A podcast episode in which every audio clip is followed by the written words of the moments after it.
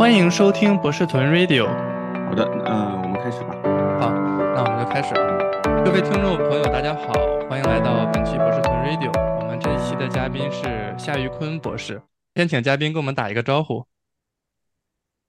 哎，各位听众朋友，大家好，我是夏玉坤。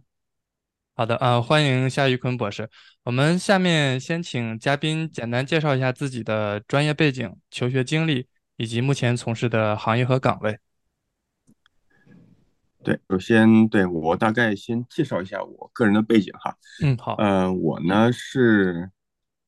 这个怎么说呢？呃，典型的这个小镇做题家吧。我是嗯河南人，然后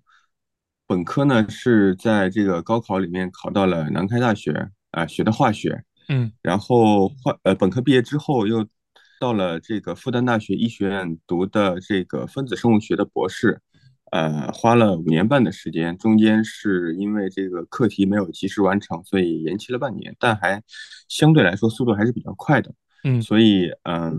整个来说这个学业上是比较顺利的，嗯，我毕业之后呢，一九年末毕业的，然后就没有直接去，呃，像我的师兄师姐那样，要么进这个药企啊，要么去。这个做博后进呃高校做科研这样的道路，而是直接选择了做呃早期投资啊，也就是大家经常说的这个风险投资啊，主要关注呃生物医药领域的这个早期投资机会。呃，现在是在一家呃关注早期投资机会的这个投资机构叫和裕资本啊，我现在的工作职位是投资经理。好的，首先我想说，我们夏博士的这个个人经历其实是非常的不典型，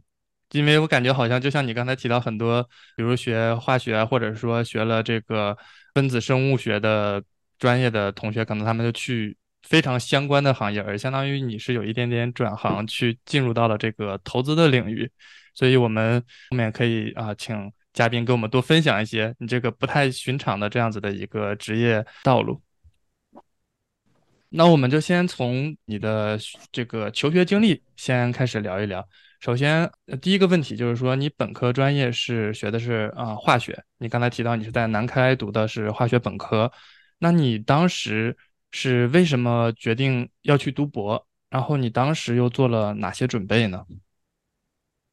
好的，好的，对，其实。这个，嗯，我刚才说了，小镇做题家，对吧？所以这个当时只知道这个做题，因为我我其实我母亲她是高中的这个化学老师，所以呢，嗯，就所以我化学成绩比较好，我也知道这个化学大概是干什么的，主要是做，呃，未来不管是去学术界还是工业界，我都知道大概是一个什么情况，所以我在想。哦，那既然我化学这个成绩也好，对吧？我看起来那个时候还是挺喜欢化学的，我对化学也比较了解，所以我，呃，本科的时候就报了化学。然后南开当时啊，化学还是相当可以哈，他这个专业，当然当然和这个北大还是有一定的差距，但 在这个非非这个清北这样的学校里面，他已经是比较做的比较厉害了，所以就，对对对，所以就去了南开大学，然后。我们当时这个专业呢，就叫化学专业哈，呃，它也就是比如无机啊、有机材料这些都会去系统性的学习，嗯啊，当时我的一个感受是什么呢？我就觉得，嗯，化学这个领域，呃，有几个问题吧，就是我我从主观和客观的一些因素来讲，我其实越来越就是觉得化学可能在我这代人手中似乎啊进步的空间没有那么大。客观原因来说呢，是因为化学它，直到目前来来讲，它仍然是一门经验这个为主的实验科学，对吧？其实实验科学它也没有什么这个可以指摘的，但问题就是，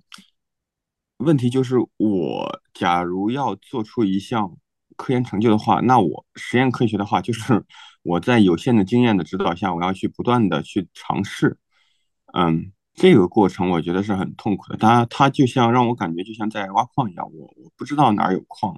我就是我挖到了什么，我算 算什么，对吧？对。然后，呃，即使即使目前已经有一些计算手段吧，但其实这些计算手段来讲，精度啊，它的这个其实是相当弱的。嗯，我们目前很多量化的计算、物理化学的计算，很很多时候只能满足说我这个数量级算的是对的，那个就已经是很漂亮的结果了。其实对，不敢奢求什么，我用我用这个。计算手段去指导我的科学研究，这个就有点不太可能了。所以后来，嗯，我的兴趣呢，呃，因为我其实是一个这个很难持之以恒做某件事情的人，我觉得这是我的缺点啊。然后我的兴趣就就转移到了这个生命科学上面，因为我发现，呃，生命科学呢，它处理的是活的东西，还挺好玩的。所以在本科后，呃，第二年、第三年的时候，我在。呃，南开呢，中科院啊，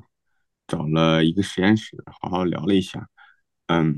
他主要是做这个动物的器官发育的，对这么一些信号通路，我觉得还是挺有意思的。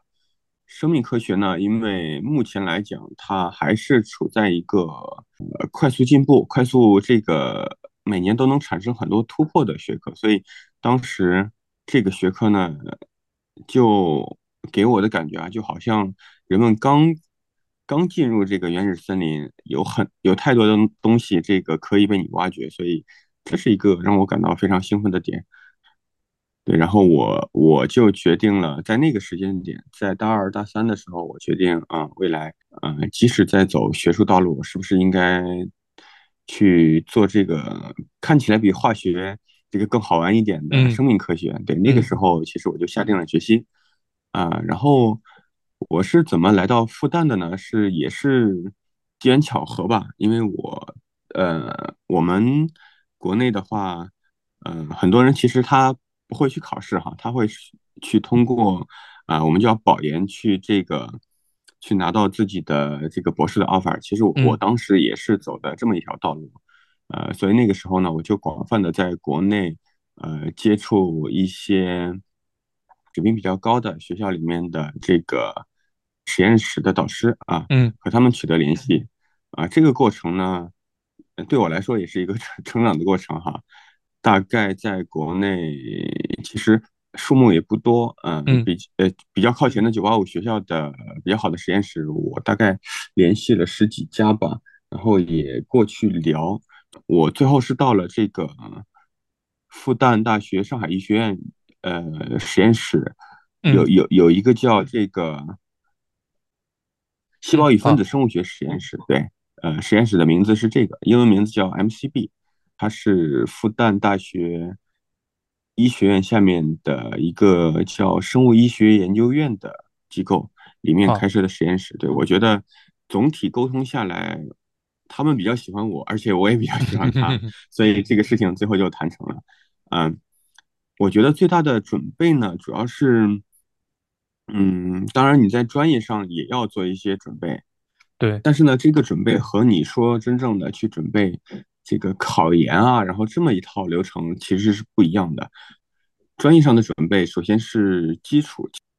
其次我感觉整个保研的过程，因为它没有让你做笔试，它这个完全是一层一层的面试。呃，基于你，当然你的个人成绩也是基础哈，所以我觉得你个人展现自我的能力，包括你对这个行业的理解啊，你怎么让你的导师相信你？你本科是学化学的，你能在他的手下同样能够做出在生命科学领域同样能够做出很出色的这个研究成果，这个很关键的。当然，这个过程当然也是这个其实是百里挑一的过程啊，最终也是有一些。挫折初期的几次面试也是学习了很多东西，到最后结局应该是比较完美啊。最后在四年的时候就到了这个复旦这边读了这个分子生物学的博士。对，好的，我听下来就是有几个问题哈。首先是第一个呢，就是说你当时去复旦去读博士，其实是一个没有通过考研这样子一个比较常规的一个途径，而是。选择了就是相当于是保研保保到外校这样子的一个途径，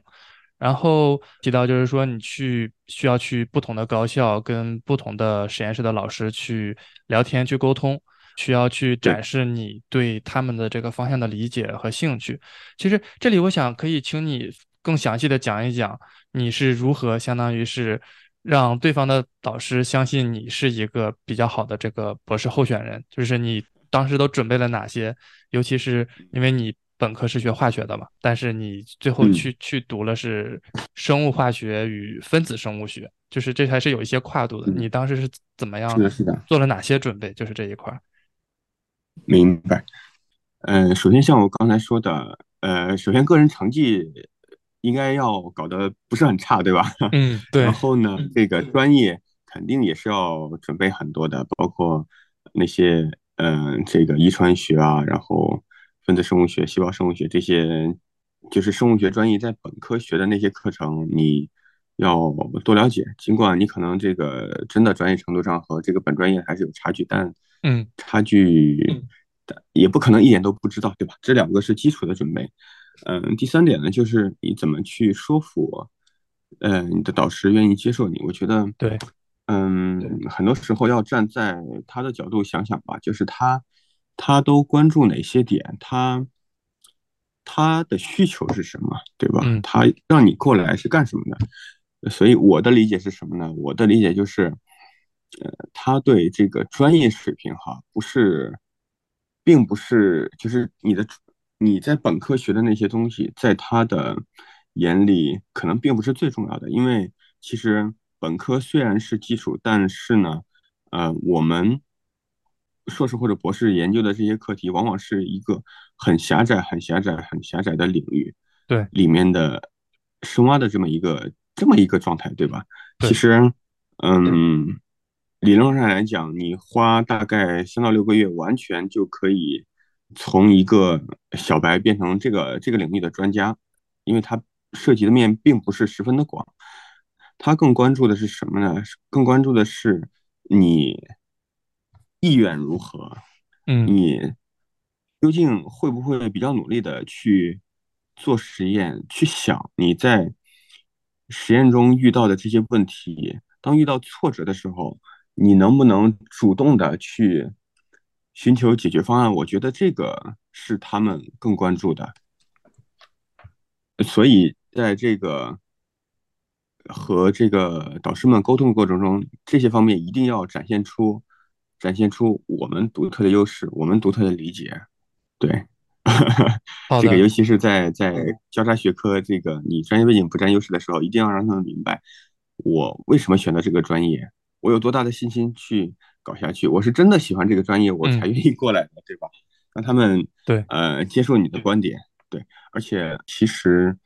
从整个生物学领域来讲，化学的话，它也并不算是一个特别特别严重的这个交叉学科，因为它化学是基础嘛，而且尤其是在当你涉及到一些啊、代谢啊、生化反应的时候，其实还是和化学的关联还是很多的，对吧？对对，所以。从这个角度来讲，呃，这个过程并不是特别的艰难。好的，好的，感谢你关于这个准备 面试这一块这个非常宝贵的这样子的分享。然后下面一个问题就是说，因为你刚才提到你博士专业嗯，是生物化学与分子生物学，其实这个专业对，就是我是不是很了解，我估计可能很多听众也是会觉得比较陌生，可以请你讲一讲这个方向，或者说你的博士的研究方向都是在做什么吗？嗯，没问题。这个方向呢，听名字它其实是一个几乎得不到任何任何信息的专业，它的这个 呃覆盖面太广了，好像是所有研究细胞、研究这个分子的东西都可以归类到这个专业。嗯其实据我了解，挂在这个专业名下的绝大多数实验室吧，它通常是研究细胞里面的一些信号通路。信号的传导过程和一些生化反应的发生的过程，以及下游对呃细胞啊或者人体的一些影响。对，这个是从整体上来说哈。然嗯后我具体研究的方向呢，是主要从表观遗传学的角度研究了一些啊、表观遗传学修饰的酶，它在这个细胞层面的影响，以及它对啊肿瘤的发生发展的一些促进作用啊，或者说是抑制作用。对，主要是啊做这个方面的研究。我当时在复旦的这个实验室，它嗯是和华山医院共建的一个实验室，华山医院神经外科共建的一个实验室。对，因为华山医院总体上来讲，在呃国内的医院里面排名是前十，甚至是前，我想想，有可能会某某些年份会到前五，所以而嗯且它的神经外科是很强的。神经外科其实是研究呃涉及神神经系统的一些手术，嗯，当然最重要的就是一些呃一些神经系统的肿瘤嘛，因为肿瘤通常是需要做手术的，而且肿瘤的手术量在这个手术里面的占比也是相当大的。对，最典型的就是就是脑子里面的肿瘤，说白了就是我当时的课题是从表观遗传学的角度研究脑肿瘤的发生和发展机制。嗯。对，我在一些嗯重点的调控酶哈，比如说调控 DNA 甲基化的酶，比如 TET，比如 DNMT，然后呢调控调控这个组蛋白泛素化的酶，有一个嗯。酶叫 ASXL1，嗯，我都进行了一些研究，有的是我帮助我的前辈们进行的研究，有的是我独立自主啊、就是在我立的呃立的下，然后展开的一些研究，发表嗯。了几几篇这个领域的文章。啊、我觉得总体上而言，嗯，有所收获，有所成长，更重要的是能够认识到，通过这几年的研究，能够认识到，嗯，这个领域在发生什么，我觉得这个很重要。对，并且其实就是嗯，听听了你的分享，就是感觉你的这个科研方向以及你的这个博士课题是与实际生活其实是结合的对对对非常紧密的。因为像你刚才提到，其实。你是跟华山医院啊、呃神经学科他们有这样子共同科研的这样子的一个机会。是的，对，呃，相当于是，我觉得是转化医学里面一个比较重要的环节嘛。所谓转化医学呢，就是就是把基础的医学研究转化到实际应用当中嗯去。呃，再说白了呢，就是我们的基础研究有哪些成果是可以用来治病的，比如开发这个靶向药，开发一些化疗药物，或者是指嗯导我的手术。这个都是转化医医学重要的组成部分。那前提肯定是我们把它背后发生的呃这些疾病背后发生的机制弄清楚。所以和一些很基础的研究比起来，这个我做的这些工作其实嗯、呃和下游的应用啊关嗯、呃、关联的比较广，这也是呃让我觉得比较自豪的原因吧。因为我做嗯。的这些呃蛋白。我我个人认为有很大的潜力在可能未来的呃十年或者二十年成为很好的肿瘤治疗的靶点。好的，期待一下，期待可能未来的 看到，就是说一些我们这个方向的这个啊、比较新的研究会用到你当时发表的这个论文，或者说当时发现的这些靶点。好的，谢谢，我也我也非常期待。好，这里面我呃还想可以请你就是说进一步讲一嗯。讲，因为你刚才提到就是说你的博士科研课题是关于这个不嗯。同的酶，那我想问一下，就是在嗯。你的众多的这个不同的研究的具体项目中，有哪些你觉得嗯，是就是说最有意思的发现，或者说你觉得是说最引以为豪的发现呢？好的，嗯，那我就挑一个，对，我做的时间最长，而且嗯，我担任这个，对，主要由我推进的这个课题来讲一下。好的，啊、这个课题呢，最后也发表在了呃一篇这个还算可以的影响因子有呃十四分的这个这个杂志上啊，面。那很厉害我。个人已经是很满意了。对对对，这课题呢起源于什么？起源于我们遗传学的一些这个证据和前人的研究成果。嗯我研究的这个蛋白呢叫 ASXL1，对，它呢是一个在组蛋白泛素化过程中起这个调控作用的酶，就是它和它的合作伙伴一起能够促进组蛋白的去泛素化，这是它的基础的功能。好的，然后当时遗传学的研究，呃，有哪些数据呢？遗传学的研究发现，首先这个酶在一些特定的肿瘤里面突变频率非常高，嗯比如说胶质瘤，比如某些白血病，它的突变频率特别高。对，这是第一个。然后第二个呢，就是它的这个突变呀也很有特色。我们通常看到的基因突变，比如说，呃，比如说某个某个氨基酸发生了这个替换或者提前终止，对吧？但这样的突变呢，通常是随机的。比如说我一个 P P 五十三蛋白，它可能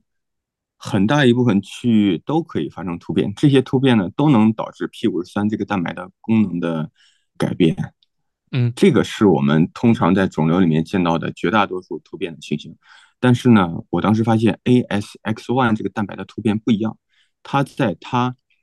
第六百四十六个氨基酸这个地方会发生一个热点突变，也就是说它可能百分之七八十的突变都集中在这一个氨基酸上面。嗯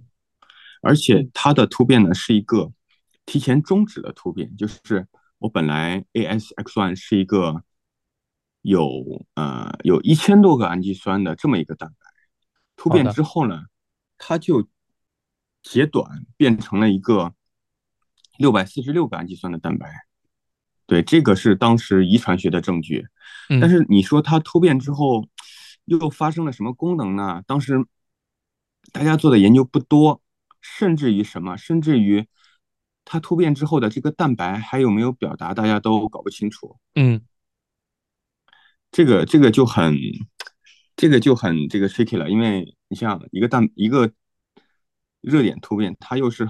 在肿瘤里面突变频率很高的蛋白，但对结果没有人能够说清它的功能。有限的几篇研究呢，也通常是认为，哎，这个蛋白突变了之后是不是就不表达了？就是大家倾向于把它认为，哎，这个人就丢了，这个蛋白的功能也就没有了，大家是这么认为的。所以当时几篇研究呢是围绕着，哎，这个蛋白一旦缺失了，肿瘤会怎么怎么样，从这个角度去思考这个问题的。好的对，为什么会这个样子呢？是因为当时没有很好的抗体，因为 ASXO1 它是一个一千多个氨基酸的蛋白，当时大家的抗体呢是靶向它 C 呃靶向它 C 端，就是它比较末尾区域的这个抗体。嗯对，突变了之后，即使它还可以继续表达，它也只能表达前面这段，但是这个抗体呢是识别不了前面这段的，所以你即使去检测，你也哦检测不到任何信号。对，当时的情况是这个样子，我缺乏很好的工具，我也没有这个很好的手段去研究这个东西。首先，它到底突变之后还存在吗？然后嗯存在又有什么功能呢？这个就更无从研究了，对吧？对。然后当时我的研究呢，还是呃有一些这个怎么说呢？天时地利人和吧。嗯首先，我发现当我准备研究这个蛋，我这个蛋白引起了我的兴趣之后，我准备去做些研究。我发现，哎，这个时候正好有一个公司在不久之前生 生产出了一个针对针对它这个 N 端的一个抗体，就是理论哦，上来讲，这个抗体正好可以识别它的前半段。对，可能在我在我开始这个课题之前，这个抗体还不存在。当我突然想研究这个蛋白的时候，哎，正好有一个厂家未曾谋面的厂家，它生产出来了这么一个抗体嗯啊，这个这个相当于是天时天时地利吧。对然后对人和呢，就是我将要用这个东西做什么事情。首先呢，我把这个抗体买过来，然后去检测了一些这个白血病白血病的细胞，在这些白血病细胞里呢，这个 ASX1 这个基因它是发生截短型的突变的。检测之后，真的我发现特别印象特别深刻，就是野生型的 ASX1 哈，就是没有发生突变的 ASX1，它的表达很低很低，一条很很模糊的这个条带，几乎你要把抗体加的很多才能检测到这个蛋白。但是我发现突变后的蛋白，它的表达含量异常增高。当时估计突变后的蛋白的表达水平大概是突变，就是大概是野生野生型蛋白的五十倍到一百倍这么一个水平。哦，那是非常明显的一个差异。对的，对的，对的，对的。嗯，当然这个检测的过程中也走了一些曲曲折折的弯路吧，因为嗯这抗体它并不是特别好用。呃，这个就是你一一套实验下来，你会发现，天哪，信号太多了，你要搞懂 到底哪个信号是你想要的。对，这个上面，也就是纯纯实验，相当于我们说这个工艺的探索方面哈，对，在我这个 assay 的建立方面，其实花了很多的时间，嗯，不断的去优化，降低它这个，在包括选择一些实验流程啊，选择一些试剂，这方面花了很多时间，大概有好几个月，最终得到了一个比较完美的图。我证明了突变之后这个蛋白是表达的，而且它表达量很高。嗯，这是这个万里长征的第一步吧，就是你首先弄明这个东西是存在的，然后你再去研究它的功能。对，这个是我做的第一个，我觉得是比较重要的发现。我第一次告诉了大家，这个东西突变了之后，没有没有直接跑路，它还是很高的表达，它比而且是表达异常的高，在这个细胞里面。嗯，第一次我向大家证明了。那接下来我就在想，它。还表达，而且它表达异常的高，那它肯定是有功能的。就是你从这个，嗯，遗传学的道理去讲一下，一个肿瘤它它每天都在产生成千上万个突变，如果这个突变对它没有用的话，甚至是抑制它的生长，那它那它这么一个克隆，它就不可能成长出来，对不对？对，既然能够通破免疫系统的杀伤，能够。超越其他克隆的成长速度，一路飞奔，把人给杀死，说明这个肿瘤里面累积的种种克隆，很有可能对它的生长是有帮助的，对它的免疫逃逸也是有帮助的，对吧？从这个遗传学的角度来理解，这个是很自然的事情。再加上这个蛋白呢，它又表达量提高了这么多，所以这个就吸引了我继续啊进一步深入讨论这个课题。嗯。然后我就针对这个 ASX1 X X1 的功能去进一步做研究。那既然你你知道这个蛋白表达量很高，这个其实是足够支持我研究下去的一个很很强的证据。我也很有信心，所以接下来就设计了一系列的实验，比如我构建了相应的肿瘤模型，嗯，哎，然后我找到了相应的指例。呃，围绕着它开展了一系列的，比如说分子水平的、细胞水平的，然后呃，这个动物模型上面的实验都证明了，首先 A X X one 的这个突变呢，它是极大的能够增加白血病细胞的生长速度，它也能够增强白血病细胞在一些这个 stress 的条件下，比如说免疫啊，然后一些饥饿条件，一些这个。一些这个嗯，氧化应激条件，一些就是种种类似的，可能我的人体是要想办法把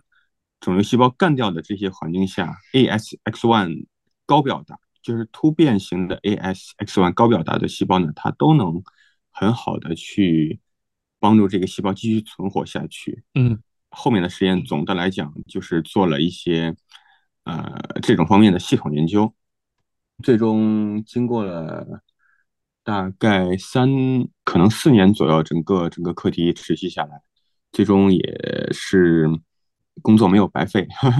这个研究成果得以顺利发表。对，听下来就是也是个蛮惊心动魄的这样子的一个科研的过程，因为就是相当于是你去发现了这个 ASX1 这样子的一个靶点，然后从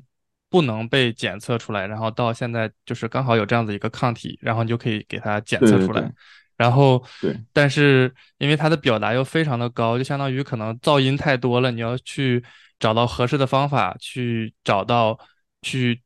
解析这样子的一个表达出来的这样一个这样子的一个结果。然后呢，你再是的，是的，后续做了一些相当于是后续的工作，去看它在。不同的这个分子环境啊，或者生物环境中，具体会有什么样子的一个啊，对这个肿瘤细胞的帮助？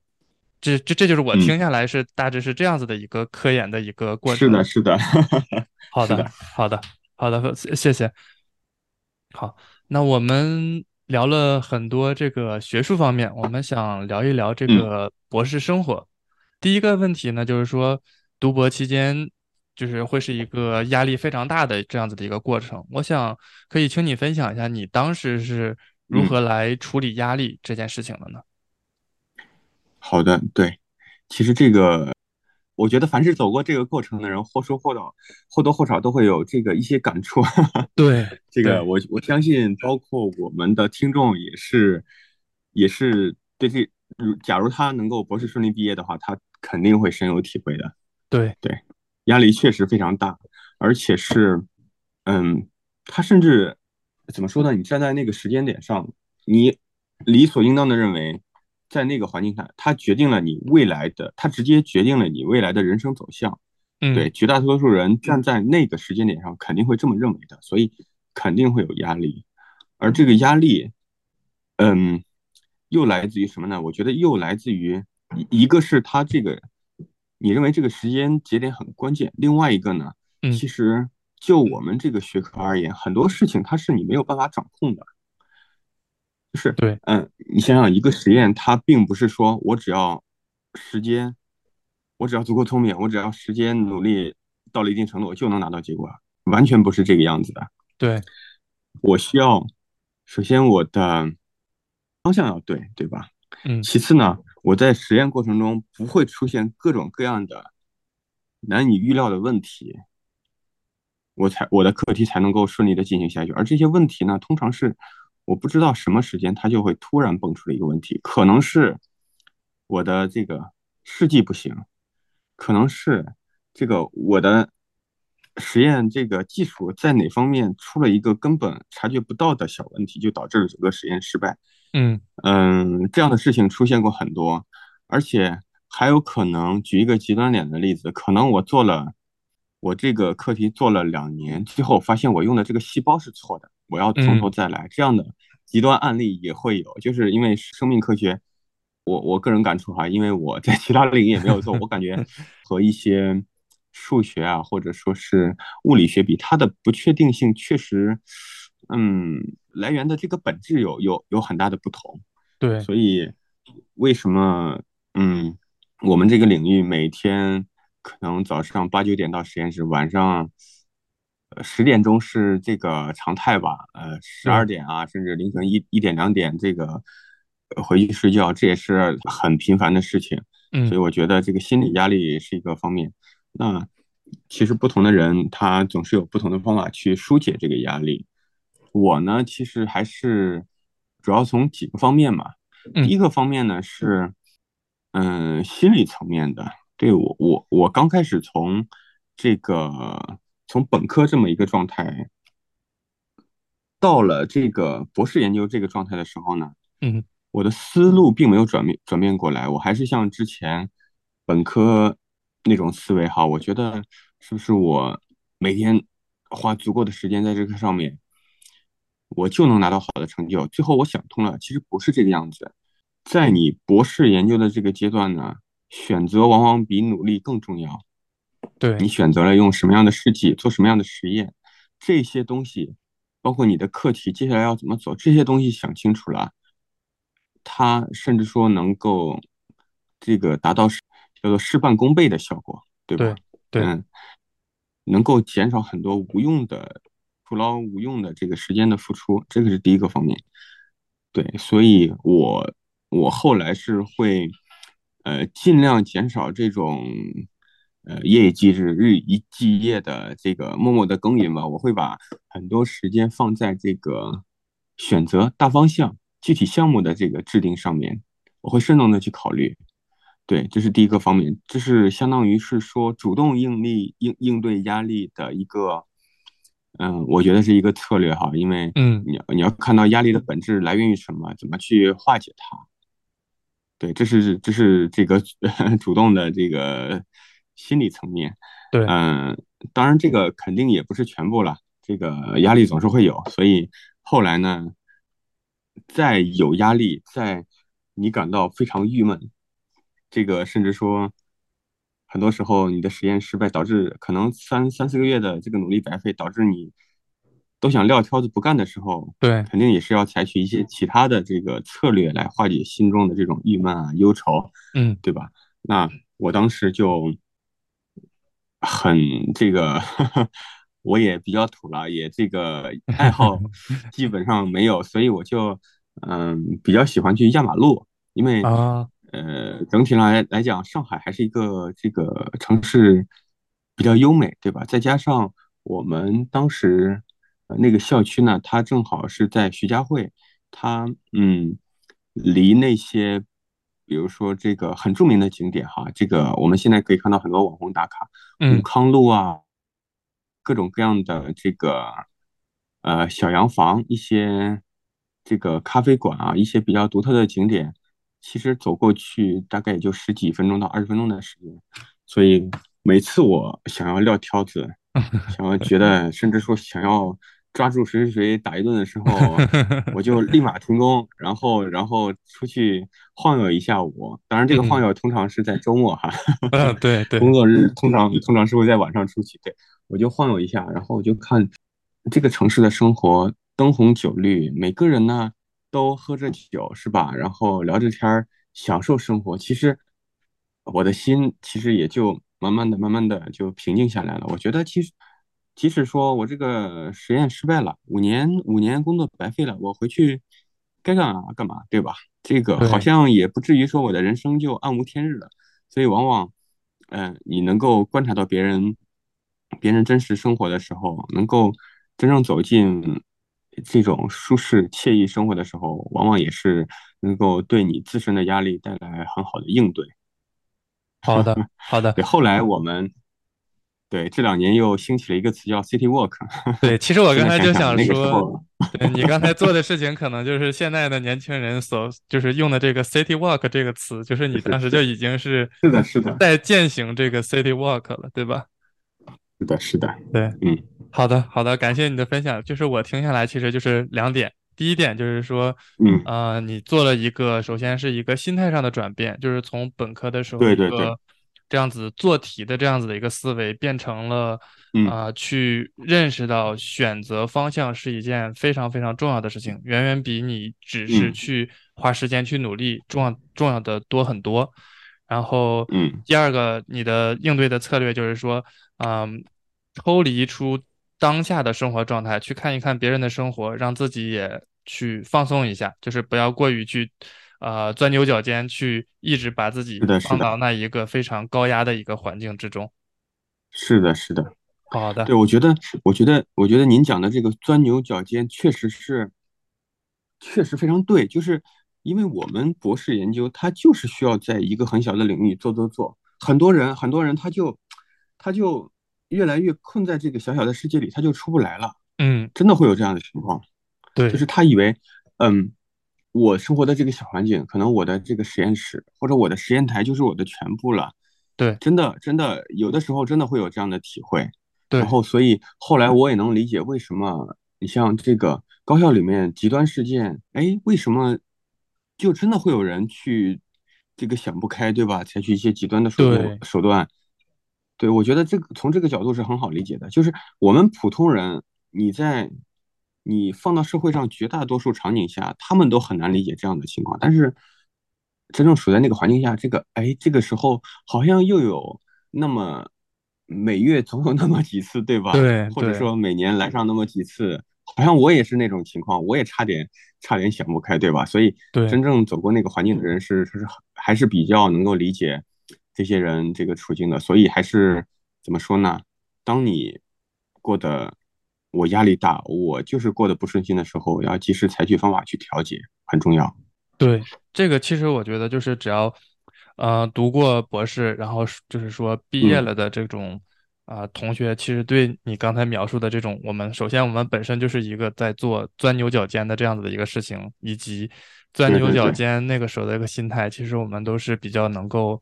感同身受的。这其实也就是为什么我对每一个嘉宾去跟他聊天，我都会问他这个问题。其实就是说，我是希望让每一个嘉宾去展现出他当时是如何应对这个事情，然后这样子，其实，呃，我觉得我的听众中其实会有不少他们是在读研究生或者是在读博士，我就是希望可以通过他们去看到，哦，嘉宾当时也是这样子，可以让他们觉得自己好像适当的可以不要那么钻牛角尖一点，就是说比过一个比较开心一点，或者说一个相对来说压力小一点的这样子的一个博士生活。是的，是的。好，那我们接着聊一聊，就是说啊，读博期间的生活的另一个方面，就是可以请你分享一下你当时有哪些啊，除了压力比较大这件事情，还有哪些就是说比较难忘的事情，就是在你读博期间。嗯，好的，对，比较难忘的呢，我觉得首先应该是感谢这个有这么一个机会，让我让我找到了这个人生的另一半哈，我觉得这个应哦，该是让我最难忘的一件事 情。嗯嗯 对，呃，我现在的妻子呢是呃当时实验室的一个师妹，对嗯，那你这也是一，段佳话了，对吧？啊、我们实验室的老传统哈，挺好，解决了人生的。一件大事。是的，是的，也是这个向啊、之前的师兄学习 吧，这个学习各方面的这个技术，对，呃、不过话又说回来，确实，呃，在那个环境下，真正的说去能接触到这个异性最多的场景，也就是在实验室，真的，嗯真的，这个，呃，说说老实话，对，嗯，能够找到一个和自己相契合，然后相互理解，愿意一起走过下半生的另一半，还是我觉得，嗯，这个概率其实很低，所以我我对，呢也一直感谢感谢命运能让我在那个时间节点，对吧？不早不嗯晚的出现在那个场合，我也非常感激。对，这个是嗯。我啊、呃最难忘的事情好的，这个啊、听听着就感觉非常甜蜜的一件事情啊。嗯，是的，是的，嗯。好，那我们生活这一部分我们就聊完了，我们下面就是说接着聊一聊工作方面。第一个问题呢，就是说可以请你介绍一下，在你就你的博士专业生物化学与嗯分子生物学，在博士毕业之后嗯，都有哪些就业方向呢？好的好的，嗯，就就业而言呢，哦，这个肯定也是这个我们很多听众所关心的一个问题啊，对。而且这个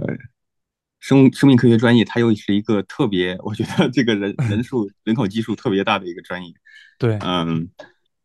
从整体上而言哈，这个专业我觉得，嗯，在过去二十年，这个专业的就业情况肯定是越来越好的。你想，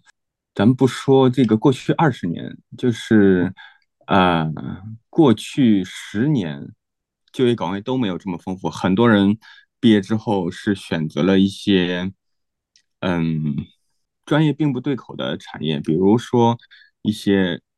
销售这样的这样的岗位哈。嗯对，但是现在呢，我觉得随着其实不管是美国还是中国的这个生物医药产业的发展啊，对，嗯，其实带动了很大一部分就业机会。产业界的机就业机会呢，在过去十年真的是非常这个蓬勃的在发展。嗯，很多这个药企的机会呢，一方面是多，另一方面收入水平也是我觉得在过去几年里提高了不少。这是第一个方面，就是假如我们的听众想要考虑去产业界的机会，那么，嗯，可能很多会选择一些大药企或者小的初创公司这样的一嗯些呃早期研发的岗位。这个应该是我觉得我我身边的人通常会，如果去产业界的话，通常会做出这样的选择。然后呢，嗯，我觉得假如听众们想要想要继续留在，比如说学术界的话，嗯那也是比较清晰的这个路线对，哈。我们通常要可能极优秀者可能会直接找到一些教职，那么没有找到没有在博士毕业找到教职的人呢，肯定也会比如做博后啊，然后对，多积累一些这个我的成就以及我的资源，然后为后面找到教职做准备，这个也是一条比较明确的路线。嗯然后，嗯，还有一些这个比较小众的选择啊，就比如我现在的工作岗位，呃，我观察到的，要么去这个做投资，要么进入一些咨询公司，这样也是也是一些这个近年来虽然小众，但是也有越来越多的人去做这个事情的这么几条道路，因为毕竟整个产业它在迅速的发展。嗯那各个方向的各个领域的就业，只要和这个产业的方向大方向是对的，它都能容纳呃越来越多的工作机会，同时也提供越来越高的这个这个工资收入，这个是肯定的。哦，好的，听下来就是小小的总结一下，就是三个主要的嗯方向。第一个方向就是说最常见的去啊、相关的企业，他们的研发或者说是啊、去大公司或者是说现在的初创公司去做相关的这样子的研发工作。然后第二个方向呢，就是也是比较传统的去做走学术道路，可能是非常优秀的同学可能直接就能拿到教职，然后啊、其他的同学可能需要再进行啊、博博后研究，继续深造一下，然后去继续这个学术道路。然后比较小众一点的就是你刚才说的这个，像你目前在做的去做投资经理，然后以及啊、另外一个小方向就是说可以去做咨询公司，去咨询公司上班。对的，对的，嗯好的，那么紧接着的这一个问题呢，就是其实是就像你刚才所分享的，就是说你毕业之后是嗯。选择了去做投资相关的工作。那么我想问一下，你当时为什么是选择了这个相对小众一点的方向？而你当时找工作嗯，的时候呢，又做了哪些准备？好的好的，对我这个肯定很多很多读者真的也 对可能会关心这方面的问题。对，呃，怎么说呢？首先我来谈谈我啊为什么不继续做学术研究，而是选择了到这么一个这个投资行业就业的这么一个原因吧。我当时是怎么想的？嗯嗯，首我的考虑大概有几个方面哈。首先第一个是我在科研这方面也有所成就，但是我觉得我的这个成就呢，并不是怎么说呢，和优秀的人比起来，还是有很多的差距的。我很直观，就是从你的学术论文的这个影响力来而言，并没有达到一个呃我的同龄人顶尖水平的这么一个这么一个段位。嗯那其实如果这方面差一点的话，可能未来即使未来继续走学术生涯，很有可能我觉得也是一个这个高不成低不就的这么一个状态。而且学术圈它是一个真的是一个怎么说呢，比较就是按部就班的这么一个这么一个行业。就是假如你头几步没走好的话，可能我后面每一步都不会走的特别好，即使我很努力哈，对真的真的会有这么一种状态。嗯，我后来凭各种职称啊，包括我各种这个科研学术资源，真的就是和你的起步阶段有很大的关系的。这是我第一点，我觉得当时的情况就是，我觉得可能不适合继续在呃学术界继续走下去。嗯第二点呢，是和我个人的我个人的这个情况有关系的，因为我经过这五年的学术训练，我觉得我个人的性格还是很明显的。我不是一个特别喜欢在某个很细分的领域去做深入研究的人。嗯对，这个我觉得是科研必备的素质吧，但是我在这方面做的稍微差一点。我的学术研究的整体过程呢，还是稍微有心理上，还是稍微心理上有一些痛苦的。我是一个喜欢学习很多知识的人，对，嗯嗯学习很多领域、很多新奇的知识的人。就是总结来说，我喜欢的是广度优先于深度这么一种状态。也嗯，就我虽然也也很喜欢学习，但是我不喜欢在一个很细微的领域持续的深入学习。明白。所以我觉得我这个性格呢，就啊、似乎还是到其他这个转变一下方向会好一点。嗯然后后来我博士期间，大概到第二年的时候，我就在考虑这个事情，因为第一年我就发现了我这个心理上确实不大适合继续走下去。第二年的时候就在想，哎，那我更适合什么呢？到药企的话，好像也不大合适，因为药嗯企也是 需要你，呃，除了那种特别特别高阶的岗位哈，就是你可能 lead 整个部门的研发的时候，是需要你领导啊、管理啊，然后需要你对整个行业有一个整体的把控。但是你在初步阶段，通常也是需要我在某一个细分领域做做精做专，对吧？对，那既然学术界和药企都不太适合我当时的个人的性格的话，那其他的岗位，比如说咨询啊，然后投资，这个就进入了我的视野。其实我在刚开始的时候，我是比较想进入咨询这个行业的。我嗯发，呃，是因为，哎，当时其实懂得也不多，就是挨个了解每个行业吧。因为我有一个师姐，她比我早几年毕业，那个时候她在一家咨询公司啊，然后我是还是水平比较好的一家咨询公司，我大概了解了她的工作状态。嗯，当时整个咨询行业给我的感觉是什么呢？就是你可以去，因为随着你对接客户的多样化，服务客户的这个内容的多样化，其实你对整个市场啊，对整个这个大环境，对不同的商业模式都能有很好的去学习的机会。嗯。当嗯时的理解是这个样子的。啊，然后当时也准备了一些呃咨询就业方面的准备，比如说咨询最最关键的就是你，我我我们有一个专业名词叫这个 case study，就是哦嗯呃类似于做这个应用题一样的。对 你去你去咨询公司面试的时候，他这个 case study 通常是我面试官会给你出几个小问题，然后你怎么去用咨询的逻辑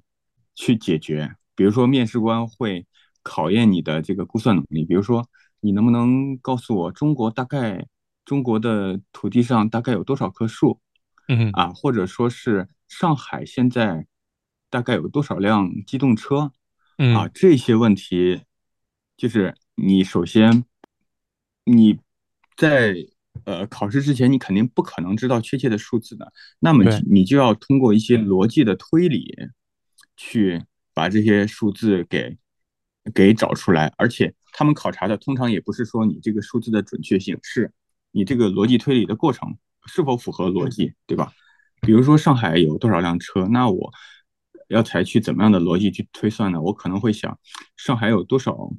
现在有多少户家庭，多少口人，嗯多少人对车有需求？大概百分之多少的家庭呢是没有车的，有一辆车或者有两辆车的？对，所以这个思考逻辑是一定要有的。这个就是咨询刚入门的时候所要掌握的一些，嗯，一些这个准备工作也好，这个你思维上的转变也好，这些方向，当时我做了很多的准备工作。后来呢，我发现我为什么又从这个 咨询对咨询的关注转到了对对投资的关注了呢？后来我发现，哦，我这个人啊，还是非常渴望这个金钱的收益的哈。嗯嗯 对，首先，然后我在大概就是二年级下半年的时候开始炒股。我想想，因为那个时候正好是一五年哈，国内这个生物医药的，就是整个不能说是生物医药，整个嗯大牛市，这个大牛市炒股赚了好多钱，嗯呃，就是对当时来讲是好多钱，然后又亏回去了，基所以里外里基本上是不赚不亏的一种状态。但是就这么一一一通这个一顿操作猛如虎，然后对 让我对这个这个大方向是产生了兴趣的。嗯我觉得我这个人怎么说呢，也喜欢赚钱，然后为什么不直接去做和钱离得更近的一些一些工作呢？对吧？对我本身对这个领域的兴趣也那么大，所以我就逐渐的把这个投资行业纳入了我的这个未来发展方向的选择。投嗯资当然也有很多选择了，比如说我们常说的一级市场投资，它是投资于这个没有上市的公司。然后二级市场投资，它其实就是买股票，对吧？或者说你在券商也好，在基金也好，做的都是和股票打交道的工作。这两个投资的大方向比起来呢，我还是比较喜欢一级市场的投资，嗯因为一级市场呢，通常是我们说投资初创公司，那么这些初创公司通常是基于很先进、很前沿的科学技术。对啊，所成立的一些公司，咱们其实很著名的，比如说什么基因编辑啊，嗯对吧？这个细胞疗法啊，然后后来有一些这个，甚至比如这个 David 刘，他他做的这个 gene writing，对吧？嗯，DNA 嗯 writing 这样的一些工作，都是很前沿的科技。然后呢，我个人的性格又是比较喜欢学习嘛，对吧？我我觉得这个和我个人的这个特性是比较契合的。至于说二级，嗯、研究股票，我觉得还是对我的吸引力而言还是稍微差一点，因为很多股票你的分析不只是从技术、从它的研发角度，你是要很关注很多财务数字的。对，我关注它今年能赚多少钱，明年可能大概能赚多少钱，现在的价值是高估了还是低估了，对吧？然后嗯告诉别人是买还是卖，呃这个工作其实相对来说我就没有那么喜欢。最后我是坚定了，好，我就要做一级市场，我就要投这个早期的 b i o t e c 公司。嗯所以博士五年，第三年的时候，我是大方向的选择已经 OK 了。然后呢，那接下来做准备吧。准备工作有哪有哪些呢？首先还是对整个行业的理解，通过各种途径，你可以比如与朋友交流啊，或者其实很简单的，你查一下这个行业的一些新闻也好，一些呃公众号很多人的分享也好，其实就能很好的了解这个行业。现在嗯，很多信息，呃，公开渠道获取信息的这个手段 真的是太丰富了。对这，个其实当你想了解一个行业的时候，没有什么难度。然后第二点呢，是你基础知识上的一些准备，比如说很直观的就是财务方面的准备。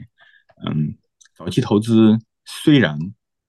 和财务的关系没有像这个我去搞股票关系那么大，但也是需要你有一一定的基础积累的。所以对，第三年的时候就开始准备这个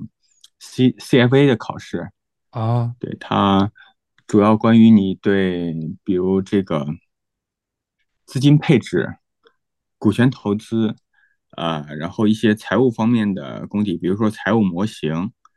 一些三大报表，呃，它是一个很，我觉得很全面、很基础，同时，哎，又这个我感觉应用应用性还可以吧，嗯这嗯么这么一个考试，一共有三个 level 嘛。当时我是考了，呃，一级和二级这两个考试在，呃读博期间都考完了，呃，每年就是每每每个考试大概要花三百到四百个小时的时间去准备，对，呃，也有一些比较，我们其实这个这个考试它是一个比较有知名度的考试，也有一些比较系统化的准备流程。这个呃，理论上来讲，只要你这个时间付出够了，通过考试应该不是什么难的问题。而且 CFA 这个考试在业界还是比较认可的。你你告诉他我考了 CFA 的二级，或者说一级、二级，或者说我最后拿到了这个证书，他们通常会觉得你至少在财务、在财务模型啊，在财务报表这些方面，通常是不会有大的问题了。对，这，是一个行业比较认我想。说一下，就是感觉你好，嗯你还你你非常的厉害，每年还要至少你想，就是每一个 CFA 一级或以及嗯 CFA 二级都是需要这个可能三百到四百个小时的学习时间。是的，你一边要进行这个博士的科研课题，你你需要做实验，然后你还要同时还要在这个博，因为你说这是博士第三年、第四年的时候准备的是嘛，就是那个时候已经进嗯入到课题比较忙碌的一个阶段，然后你同时还要准备去，考这个 C 嗯，CFA，真的是非常的厉害。对。其实呃就是您过奖了，因为你想想，这个假如我一年时间来准备一级，对吧？那嗯，三百个小时，你你说就算五百个小时，我可能一天也就不到两个小时的时间啊。嗯，它这个东西呢，我觉得是对你的这个毅力啊要求很高。其实对对对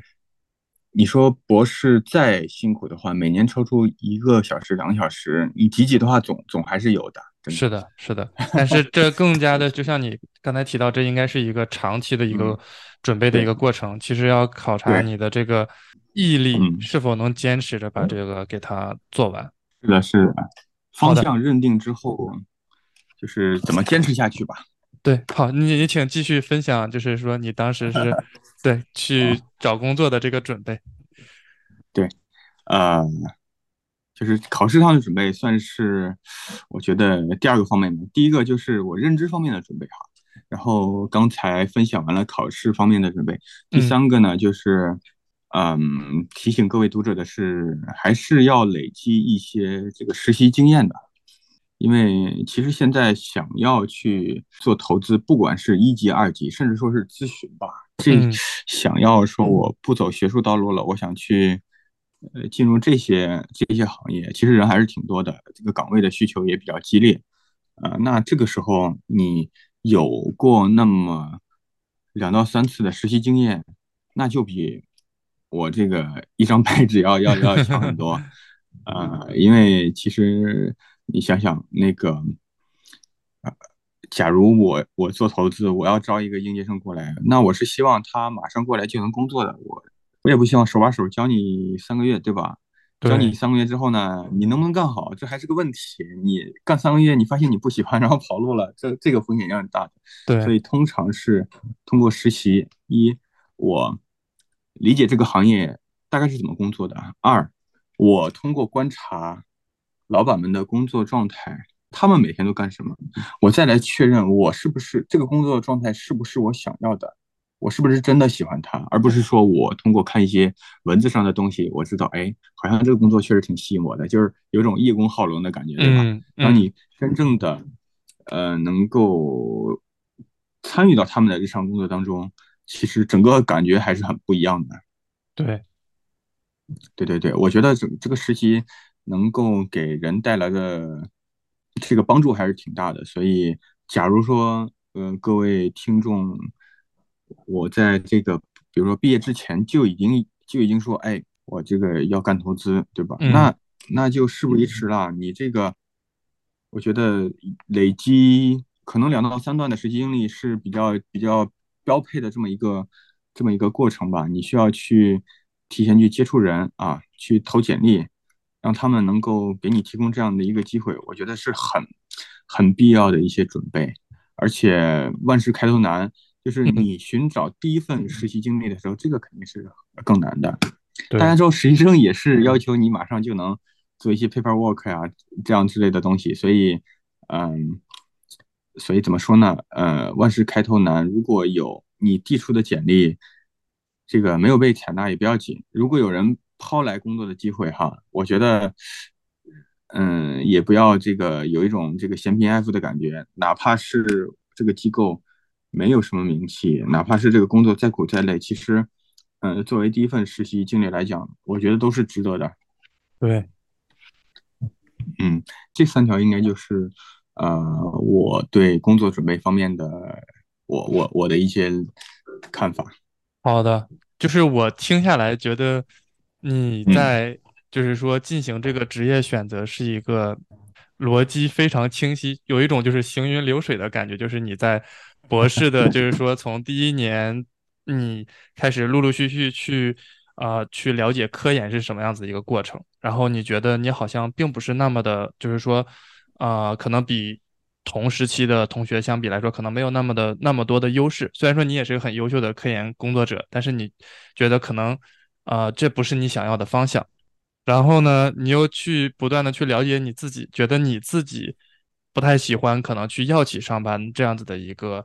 比较循规蹈矩的这样子的一个工作。然后呢，呃，先去探探索去做咨询，然后到探索你去做去了解你做投资的这个可能。然后你又进行了这种非常详细的准备，包括去看新闻，然后去考 CFA，然后也尽量的去找实习。就是听下来感觉你这一是一套非常逻辑、非常清晰的这个对自我了解以及对找工作有就是非常明确的知道自己想要去做什么这样子的一个过程。是的，是的，是的，我觉得，嗯，我的理解还是我刚才提到那句话，其实就是选择比努力更重要，在很多时间都是这个样子的，提前做准备，提前想清楚，然后做好你认为最优的选择，嗯，然后再去再去努力，对吧？这个这个应该是正确的做事逻辑。好的，好的，感谢收听本期节目，我们下次再见。